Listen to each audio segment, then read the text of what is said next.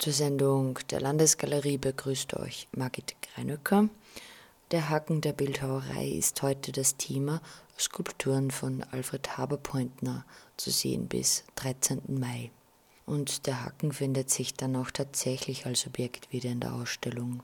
Der Absolvent der Linzer Kunstuni arbeitet schon seit den späten 1980er Jahren an einem bildhauerischen Werk, das im Zugriff auf die bevorzugten Materialien wie Holz und Blei eine ausgesprochen symbolisch orientierte Formensprache auf Wirkungsmöglichkeiten im Feld der Gegenwartskunst überprüft. In seinen Objekten untersucht Alfred Haberpointner das Zusammenspiel von Handwerk, Form und Inhalt. Die Ausstellung wurde gemeinsam mit dem Gerhard Marx aus Bremen realisiert. Leiter der Landesgalerie Martin Hochleitner. Die Ausstellung ist gemeinsam aus so einer kuratorischen Dialogsituation mit Alfred Haberpointner entwickelt worden, ist schon sehr erfolgreich im November in Bremen gezeigt und nunmehr die zweite Station in Linz. Und ich möchte Ihnen auch sagen, dass das sozusagen wirklich auch symptomatisch ist, wie wir versuchen als Landesgalerie zu arbeiten, dass wir versuchen, künstlerische Positionen, die einen Bezug zu Oberösterreich haben, mit ersten, auch großen Museumsausstellungen im Sinne dieser Mid-Career Retrospektive zu bearbeiten und dass es dann immer auch der Versuch ist, international Partnerinnen und Partner zu finden, die mit uns dann gemeinsam so ein Ausstellungsprojekt realisieren. Und Ari Hartog habe ich da als einen unglaublich offenen Kooperationspartner kennengelernt im Zuge eines Projektes. Wir haben nämlich 2008, wenn Sie sich erinnern, die Ausstellung Politische Skulptur in Linz gemacht, wo wir versucht haben, anhand von vier Biografien dieses Themenfeld Kunst und Nationalsozialismus zu bearbeiten.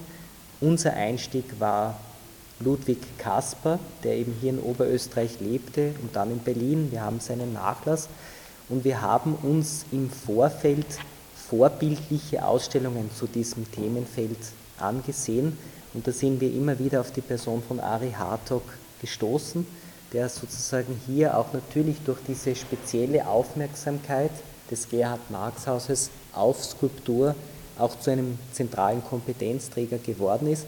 Aus dem hat sich eine, ein Gespräch entwickelt, ein Gespräch über das, was wir so vorhaben in den nächsten Jahren, wo könnte es die Möglichkeit einer Kooperation geben.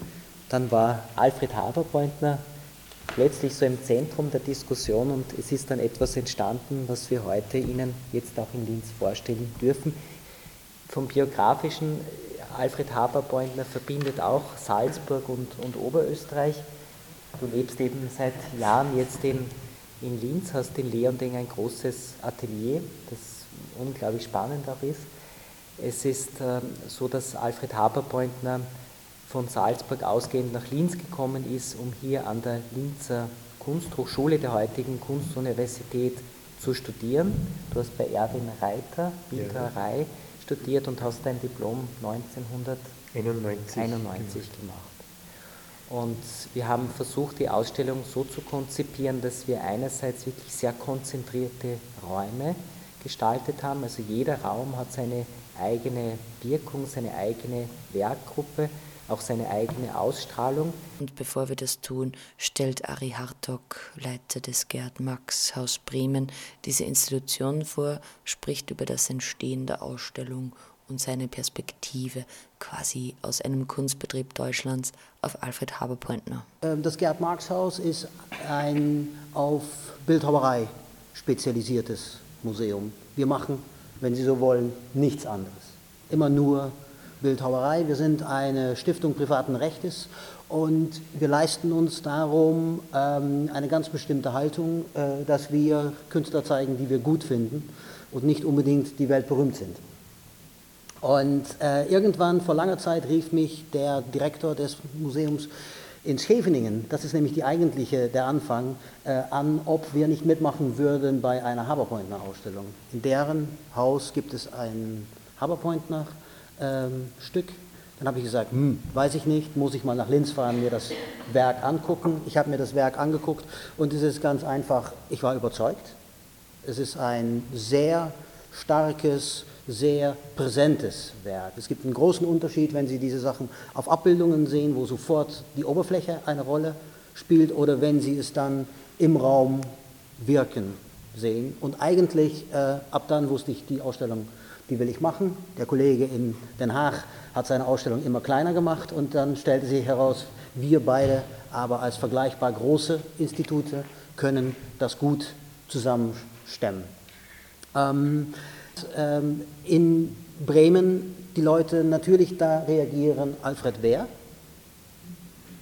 Gleichzeitig aber dieses Vertrauen mit diesem Museum, aha, wenn die den zeigen, dann werden wir da was Spannendes und was Interessantes sehen. Und in dem Zusammenhang passte das jetzt für uns zum Beispiel programmatisch auch wirklich sehr gut, um einen Künstler zu zeigen, der so eine ganz spezielle Haltung zum Thema Form, zur Verbindung Form und Oberfläche hat und dann auch nochmal ein dritter Zweig, der ist für Deutschland sehr wichtig, ähm, ein ganz bestimmter Umgang mit dem Material Holz. Gerade in Deutschland, Sie kennen das, diese ganze ähm, Expressionismus-Debatte vom äh, der, der Berserker, der mit Axt und ähm, ähm, Kettensäge so wild äh, sozusagen gegen das äh, Stück Holz äh, vorgeht. Genau all diese sozusagen Vorurteile werden bei Haberpoint noch nicht befriedigt. Und das fand ich sehr angenehm und sehr wohltuend, weil es ein sehr klares äh, Werk ist, was gleichzeitig, und das ist etwas, was dann eine zweite Spur ist, unser Museum macht sehr viel im Bereich Museumsdidaktik. Und für Museumsdidaktik spielt ja sozusagen, wie berühmt ein Künstler ist, auch keine Rolle, sondern da geht es darum, wie funktioniert es im Raum. Sprech, spricht es Leute sofort an. Und dann stellt sich tatsächlich bei einem Künstler wie ähm, Alfred Haberpointner ganz deutlich äh, heraus, dass haptische, haptisches Fühlen bei Menschen angesprochen wird. Die meisten Leute haben tatsächlich so ein Gespür dafür, wie würde es sich anfühlen, wenn man jetzt, man darf ja nicht, aber mit der Hand über diese Figur rübergehen würde. Und daraus ähm, das fand ich eine sehr bemerkenswerte äh, Angelegenheit, auch in unserem Gästebuch. Sehr viele Reaktionen auf einer sehr, was man gar nicht so erwarten würde auf der Basis der Abbildungen, aber schon, wenn man es gesehen hat, auf einer sehr emotionalen Ebene, wo dieses ähm, Werk ansprach. Ähm, das andere, was ich sehr wichtig finde für Haberpointner, ist in der Tat, dass es ist ein Werk, was äh, sehr direkt sich aus meiner Perspektive mit der großen klassischen Tradition der modernen Bildhauerei verbindet. Und die oder der Kerngedanke damals war ja, wenn man jetzt ein Werk macht, in 10.000 Jahren werden die es immer noch verstehen. Werden die immer noch davor stehen und sozusagen ein bestimmtes Gefühl, auch wenn sie nicht genau sozusagen wissen, in welchem Zusammenhang es entstanden ist, aber sie werden es als Zeichen eines Menschen, als wohlgeformtes Zeichen eines Menschen erkennen. Das sind so Elemente, die mir jetzt auch in der Auseinandersetzung mit Haberpoint und es war wirklich sehr angenehm, um drei Monate mit diesem äh, Werk arbeiten zu dürfen, weil es ist ja ein Museum, nicht nur wir stellen das hin, sondern es geht auch darum, ähm, zu, damit zu arbeiten. Und wie gesagt, in Deutschland war die Reaktion sehr stark, so auf, die, ging sehr stark in diese Richtung, ähm, ach, den kennen wir noch nicht. Und das fand ich sehr bemerkenswert. Ähm, und darum ist es auch wichtig, dass eine solche Ausstellung gemacht wird. Und gerade vor dem Hintergrund, äh, was Martin Hochleitner vorhin gesagt hat, um, wie gesagt, in Würth, im Süden, bei Würth hatte man ihn schon gesehen, aber im Norden kannte man diesen Künstler noch nicht im großen Maßstab. Jetzt hat man ihn gesehen und ähm, ich würde mal ganz freundlich über, behaupten, man ist überzeugt. Genau. Und wir betreten nun den ersten Raum mit dem Künstler Alfred Haberpointner. Bei einem Rundgang werden wir erfahren, wie sich seine Beziehung zur Kunst von Kindheit an entwickelt hat, wie sich seine künstlerische Arbeit veränderte und natürlich Gedanken zu seinen gezeigten Objekten. Hier zu Beginn in riesigem Format Tafeln an der Wand, ein Lichtschattenspiel von mit der Axt bearbeiteten Holztafeln. Äh, der Titel der Arbeiten sind Gehacktes Objekt das daraus entstanden, weil das Holz mit der Axt sozusagen texturiert wurde. Texturiert heißt zum Beispiel, es wurde hier von rechts oben zum Beispiel nach links unten gehackt. Dadurch entstehen, ich sage mal einfach, sehr, sehr feine Texturen, die in der Höhe zum Beispiel maximal einen Zentimeter sind, die, sage ich mal, einfach das Bild texturieren, auch eine gewisse Dynamik hineinbringen, Oberfläche in der Tiefe anritzen, eine gewisse leichte Verzahnung mit dem Raum bilden und auch gleichzeitig die Thematik Licht und Schatten sozusagen dann äh, hervorrufen.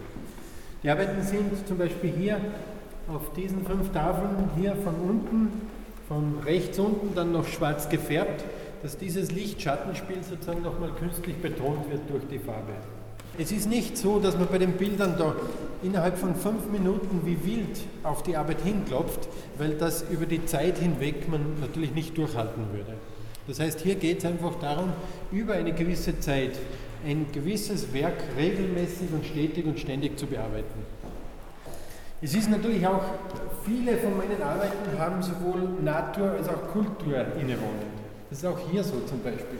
Das sind feine Stäbe, Holzstäbe, die 5 cm dick sind und in diesen 5 cm verleimt sind. Also 5 cm stark sind immer zusammengesetzt. Ne?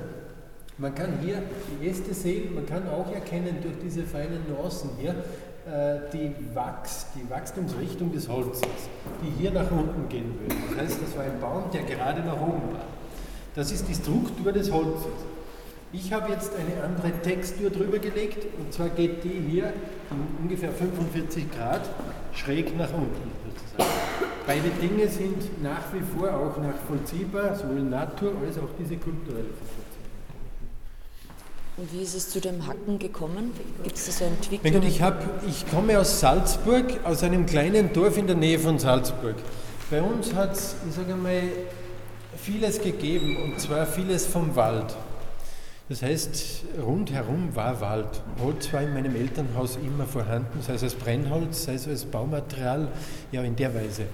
Ich habe Holz dann aufgegriffen, weil ich früher natürlich, wenn man als Künstler anfängt, muss man mal fragen, ja, in welchem Material oder was kann man denn tun? Ne? Und da spielt natürlich auch die Ressource, die man hat, nämlich zur Verfügung hat, eine wichtige, entscheidende Rolle. Ne? Ich kann nur das nehmen, was ich habe. Und durch das Pilze-Suchen als Kind eigentlich im Wald bin ich dann irgendwann einfach nicht mehr mit Pilzen, sondern mit Holzteilen nach Hause gekommen und hatte angefangen, die zu bearbeiten. Ne? Es war eine Leidenschaft, ich wollte immer Skulpturen machen. Ich hatte damals in diesem Alter angefangen oder versucht, immer Köpfe reinzumachen in diese Holzteile. Ne? So hat das begonnen. Wie alt waren Sie da ungefähr? Das war Volksschulzeit. Also es war ja relativ früh mhm. natürlich. Was heißt früh? Ja. Wir hatten da so eine Holzhütte, das ist ganz klein, zwei mal drei Meter, da hatte ich begonnen zu arbeiten. Ne? Und später ist es dann auch so gewesen, dass man sagt, okay, eine andere Ressource war nicht in dem Maß vorhanden. Und gerade wenn man als Künstler arbeiten anfängt, dann ist es auch immer wichtig, glaube ich, dass die Ressource ausreichend ist. Es ist immer schwierig, wenn man sagt, man hat nur ein Blatt Papier. Natürlich hat das auch wieder eine Qualität, aber wenn man nur ein Blatt Papier hat, dann ist es so, dass man sagt, okay, jetzt fange ich an, wenn ich es verhaue, das eine Blatt Papier, dann tut es mir leid, dann habe ich nichts mehr. Und da ist eine gewisse auch Angst vorhanden. Es ist beruhigender, es ist vielleicht entspannender, wenn man sagt, man hat Papier zur Genüge und kann beginnen zu experimentieren. Ohne dass man das Gefühl hat, hoppala, die Ressource ist nicht mehr da, wenn eines schief geht. Und das war auch ein entscheidender Aspekt, warum ich nach wie vor auch in Holz arbeite. Ne? Und weiter in der Biografie? Für mich wäre, ich sage mal, nach der Grundschulausbildung eigentlich eine Lehre als Bildhauer geplant gewesen. Äh, ich habe das auch begonnen, diese Bildhauerlehre, aber ich war nur drei, vier Wochen dann dort, weil ich gleichzeitig auch die Chance hatte, in eine Fachschule für Bildhauerei zu gehen, nach der Pflichtschule. Das heißt, das war in Hallein die Fachschule für Bildhauerei. Ich konnte meine Eltern dann überzeugen, dass ich sage, meine Lehre vielleicht auch von der Ausbildung, von den Zielen her nicht so ergiebig wäre wie diese Schule. Entschuldigung, wo möchte man eine Lehre für Bildhauer? Naja, das ist beim Bildhauer in die Lehre zu gehen. Das heißt aber, das ist sehr viel auch Gewerbliches, was dort verarbeitet und produziert wird. Und das ist eigentlich nicht wirklich ein künstlerischer Ansatz, sondern es ist ein Produktionsansatz. Ne? Ich konnte meine Eltern dann überzeugen, in diese Fachschule weiterzugehen oder gehen zu dürfen. Habe dann diese vierjährige Fachschule absolviert in Hallein, wobei ich sagen muss, da waren schon Themen wie Giacometti oder Barlach, da waren schon Leute eigentlich ein Thema, zumindest in Buchform, ne? wo man sagt, die hatte man kennengelernt oder idealisiert in der Zeit eigentlich. Gell? Ich äh, habe dann nach dieser Fachschule mich selbstständig als Bildhauer gemacht und auch gearbeitet, habe schon auch, um eben Geld zu verdienen, einfach Dinge gemacht wie Skulpturen einfach gefertigt. Ne? Das hat aber dann nach zwei Jahren wieder geendet. Dann hatte ich die Aufnahmeprüfung hier in Linz gemacht an der Hochschule und wurde hier auch auf die Hochschule aufgenommen. Ne? Auf der Hochschule musste ich mein Weltbild sozusagen wieder völlig ändern, weil ich dachte, das wäre schon was, was ich vorher machte. Da haben mir die Leute gesagt, Kopf und solche Dinge sind kein Thema mehr, aufhören, sonst macht es keinen Sinn, wenn ich hier weiterbleibe. Ich habe dann im Zug der Hochschule eigentlich kennengelernt, was eigentlich Gestaltung, auch moderne Gestaltung bedeutet oder heißt, ne? nämlich moderne Formengestaltung. Das ist für jemanden, der eigentlich dann immer nur glaubt, hoppala, in der Kunst geht es darum, dem naturalistischen Abbild so nahe wie möglich zu kommen, ist ja das ein völliges Neuland, ne? nämlich die abstrakte Welt. Ne? Ich hatte mich dann einfach vier, fünf Jahre mit diesen Themen, gestalterischen, modernen Themen beschäftigt. Und es hat dazu geführt, dass ich unter anderem auch mit Proportion, das ist zum Beispiel ein Thema gewesen, äh, mit dem ich meine Abschlussarbeit geschrieben habe, das Thema Proportion, Verhältnisse zueinander. Das hat dann ergeben, dass ich beim Studium schon begonnen hatte, zum Beispiel große Volumen auf dünne Beine zu stellen. Äh, ich habe damals auf einem Bauernhof gewohnt und habe das auch bei Vögeln beobachtet, zum Beispiel bei Truthähnen, ne, wo er auch ein großes Volumen durch die Federn und dergleichen auf zwei Beinen äh. Sozusagen, Und dabei hatte ich erkannt auch, da waren die Verhältnisse zueinander die eigentlich die Spannung ausgelöst haben.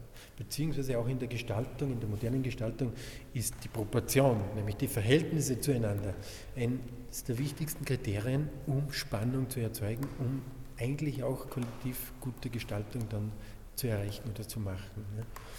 Und da ist das Thema Gewicht schon aufgetaucht, bei diesen großen Volumen, die auf drei Beinen gestaltet sind. Eine steht unten im Garten, im Skulpturengarten, so eine Bronze, auch auf diesen drei Beinen. Gewichtungen haben die damals geheißen. Das Thema Gewicht ist dann auch eins geworden, das sich durchaus wiedergefunden hat oder in mehreren Werkgruppen, Werkarbeiten, äh, also Werkgruppen in meiner Arbeit wiederfindet. Hier ist es auch so, dass man sagt, Gewicht ist auch der Ausgangspunkt gewesen, um diese Arbeit zu machen. Das sind Schuhe, sehr zarte Damenschuhe, äh, also die ich würde mal so sagen, die Formen, die ich im Blei realisiert hatte, das waren großteils Formen, die mit Tragen zu tun hatten.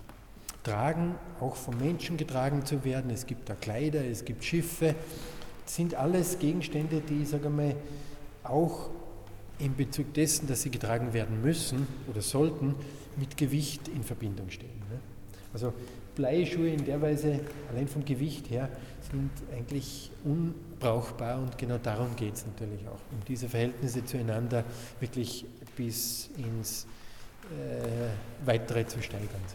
Wir gehen weiter in den Räumen der Landesgalerie mit Alfred Haberpointner vorbei an zarten Damenschuhen, allerdings aus Blei gefertigt, hin zu Objekten in Form von Gewichten und dem Haken der Bildhauerei, der von der Decke hängt. Hercules Friend Number Two, so der Titel. Hakenformen sind natürlich auch Formen, mit denen Gewichte gehoben werden können, die für Heben da sind. Natürlich hat Haken auch viele andere Bedeutungen. Das heißt, beim Fischhaken ist es natürlich auch so, dass man Gewichte aus dem Wasser zieht. Aber Haken kann auch, ich sage mal, hintergründige äh, Themen anschneiden, wie dass man sagt, diese verborgene Form macht eine andere Realität hinter dem Köder sozusagen erst sichtbar. Also das gefällt mir beim Haken wirklich sehr, sehr schön, diese vielschichtige Interpretationssituation der Form, die damit gemacht werden kann. Das heißt, es gibt ein sehr schönes, zum Beispiel auch Lied von einem Haken, also für mich persönlich, mir gefällt das sehr schön vom Text, das ist sehr poetisch, das von einem Haken handelt, der einem zum Beispiel, der einem im Nacken sitzt und gleichzeitig der einen zieht. Das heißt, es spricht eigentlich auch von dieser mehrschichtigen Dimension dieser Form. Ne? Die Arbeit äh, besteht aus Holz. Es sind Nägel ins Holz hineingeschlagen, in dem Fall Reisnägel, die dann vermessingt sind, wie hier beim Haken, oder auch verzinkt sind, wie bei diesen anderen Formen. Und warum die Kombination Holz-Reisnägel? Ja, Holz ist, ist ein Material, wo immer schon Nägel hineingeschlagen wurden. Ich mache das natürlich nicht so wie der Ücker, weil das ist sehr besetzt, das Feld. Ich überziehe in meinen Arbeiten hier zum Beispiel die generell die gesamte Form mit diesen Nägeln. Sodass natürlich noch Rückschlüsse aufs Holz vorhanden sind, man kann durchsehen, aber es ist doch eine relative Abstraktion des Holzes in seiner Materie. Hier herinnen haben wir eine Arbeit, die den Titel Geschlagene Gruppe heißt, trägt. Es ist ein Baum, der, ich sage einmal, also es ist eigentlich auch ein, ein Werk, wo man bei mir sagen muss, ich komme ja von der Naturalistik. Ich musste in Linz dann meine ganze naturalistische Vorstellung ablegen und hatte begonnen, mich mit abstrakten Formen zu beschäftigen.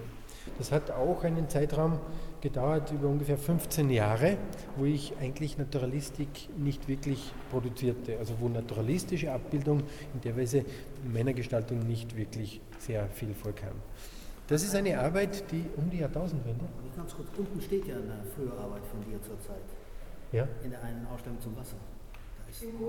Der Kubus. Der Kubus. Genau. Ja, das ist ja genau. ganz klar diese frühe Genau. Ja. Das hier ist eine Arbeit um die Jahrtausendwende. Um die Jahrtausendwende hatte ich, nachdem ich eben das Kopfthema früher aufgegeben hatte, wieder angefangen, dieses Kopfthema sozusagen in die Gestaltung mit einzubeziehen. Wir sehen bei dieser Arbeit hier, dass es abstrakte Kuppenformen gibt, die liegen oder stehen, aber auch, dass kopfähnliche, vom Profil durchaus nachvollziehbare Kopfformen in der Gruppe sich befinden. Das heißt, äh, es ist ein Baum, der zu diesen Kuppen verarbeitet worden ist, dann auch Kopfformen zeigt und diese Formen sind alle geschlagen. Geschlagen auch wieder, um eine gewisse Oberfläche, eine gewisse Textur zu erzeugen, eine gewisse Rhythmisierung der Oberfläche zu erzeugen.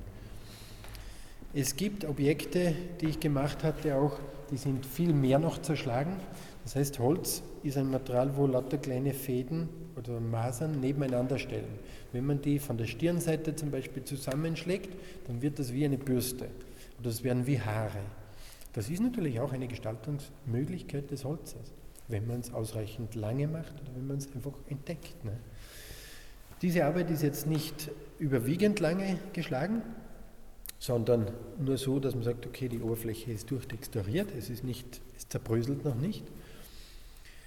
Aber es ist so äh, einfach gemacht, dass man sagt, die Oberfläche ist kenntlich durch diese Einschlagstellen äh, texturiert. Das ist die Rückseite der Axt. Die Vorderseite ist zum Beispiel die Schärfe, die Schneide. Da sind die Bilder zum Beispiel gemacht. Diese dreieckige Form ist die Rückseite. Und ich frage mich gerade, wie groß ist Ihr Atelier? Ich meine, es ist so, wenn man als Künstler, als Bildhauer arbeitet, hat man immer ein Problem, nämlich der Raum. Das ist in der Arbeit ein Problem, weil es immer das Thema ist, der Skulptur eigentlich der Raum. Aber es ist auch das Problem, wenn eine Arbeit fertig ist, dass die Arbeit Raum beansprucht und braucht. Und selbst nur dann, wenn es gelagert werden muss und in Kisten verpackt ist. Ich meine, mein Atelier in Salzburg ist ungefähr 150 oder maximal 200 Quadratmeter und hier in Linz auch ungefähr 200 Quadratmeter. Das ist zu klein, ich bin mir bewusst und ich habe auch jetzt das Problem, dass das zu klein ist. Aber ich habe äh, hab angefangen in einer Holzhütte, die war zweimal drei Meter groß.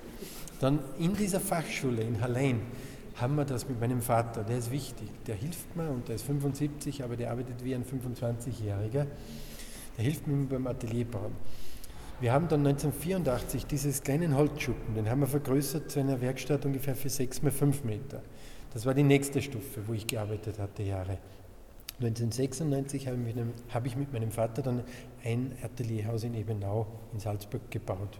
Das war das erste wirkliche Bauwerk. Ne? Da hatte ich dann auch ungefähr gute zehn Jahre gearbeitet, dann war das auch alles nicht mehr möglich. Es war hoch, aber es hatte doch vom Platz her Kapazitätsgrenzen. Ne? Dann war das auch zu klein.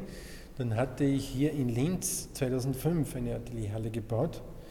Die ist natürlich jetzt auch zu klein, äh, das heißt, das Raumproblem ist wirklich akut. Ja. Je größer, wissen Sie, es ist so, je größer die Ausstellungen werden, und für Museumsausstellungen ist es so, dass die Räume entsprechend groß sind. Und wenn das Rauminstallationen sein sollen, dann muss man auch mit einer gewissen, ich sage fast Kubatur, den Raum bespielen, dass ich sage mal, dass auch in Bezug auf den Raum eine, ein Verhältnis wird. Und nachdem ich Arbeiten mache, die dann in der Regel nicht gleich wieder verschrottet oder eingestampft werden, oft ist es ja so bei Biennalen oder Dokumenten oder dergleichen, da wird die Arbeit ja dann oft nach dieser Veranstaltung wieder zunichte gemacht, weil Fotos existieren oder weil es nicht gedacht ist, die Arbeit wirklich über einen langen Zeitraum vielleicht auch aufzuhalten, sondern nur temporär für eine Veranstaltung. Das ist aber grundsätzlich jetzt nicht mein Ausgangspunkt. Ich schaffe schon Arbeiten, die ich dann auch nach diversen Ausstellungen äh, behalten will, die auch aufwendig gemacht sind und die auch, ich sage mal, die Zeit in der Weise überdauern sollen. Ne? Und daher muss man natürlich auch Lagerkapazität dafür finden und halten. Auch wenn das nicht für außen ist, ist natürlich nur der Innenraum dafür geeignet und da muss man Platz schaffen. Das ist so.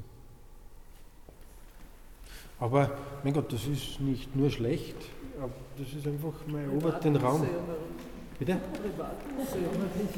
Naja, wenn man arbeiten auch muss, dann verwendet man natürlich den Platz lieber zum Arbeiten, als dass man sagt, ich habe natürlich schon, auch in Ebenau sind die Arbeiten ausgestellt und zu sehen. Und das erfordert noch mehr Platz, weil jede Arbeit auch einen gewissen Platz braucht fast. Gell? Natürlich rückt man es dann schon enger durch die Notwendigkeit, weil wenig Platz da ist.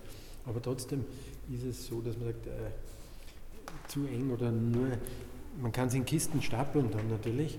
Auch das hat seine Grenzen. Dann muss man halt schauen, ob man, ich sage mal, dieses, die Institution noch vergrößern kann oder auch nicht. Ne? Und das Klima muss auch ein bestimmtes sein, oder? Wegen Holz? Oder Beim Holz muss ich sagen, ist es relativ problemlos, wie die klimatischen Verhältnisse sind. Natürlich ist Holz, wenn man schlägert oder wenn es frisch ist, äh, eigentlich mit Flüssigkeit voll, mit dem Saft des Holzes sozusagen. Das muss getrocknet werden und kommt in meinem Fall auch in Trockenkammern. Zum Teil bei großen Formaten bleibt das fast ein Jahr drinnen in Trockenkammern. Und danach könnte einer der Köpfe entstehen, wie wir nun zwar nicht sehen, aber hören können in mehreren Reihen im Regal abstrahiert, Köpfe mit verschiedenen Texturen versehen, Texturen, die zum Teil von der Natur stammen, andererseits durch das handwerkliche Wissen und Geschick und das Experimentieren von Alfred Haber-Pointner herbeigeführt wurden. Grundsätzlich ist der Mensch für mich schon ein zentrales Objekt oder Subjekt in der Kunst. Die Kunst gibt es ja wegen einem Menschen und ich sage, in der Weise, glaube ich, darf er auch ihr Thema sein. Das heißt, äh, Informationen und Aussagen über den Menschen sind für mich, was Kunst betrifft, am interessantesten. Nämlich auch so, dass man sagt, dass es viele Leute lesen können. Ein weiterer Aspekt ist vielleicht auch, wie ich diese Arbeit gemacht habe, es ist da die Fotografie gerade relevant geworden.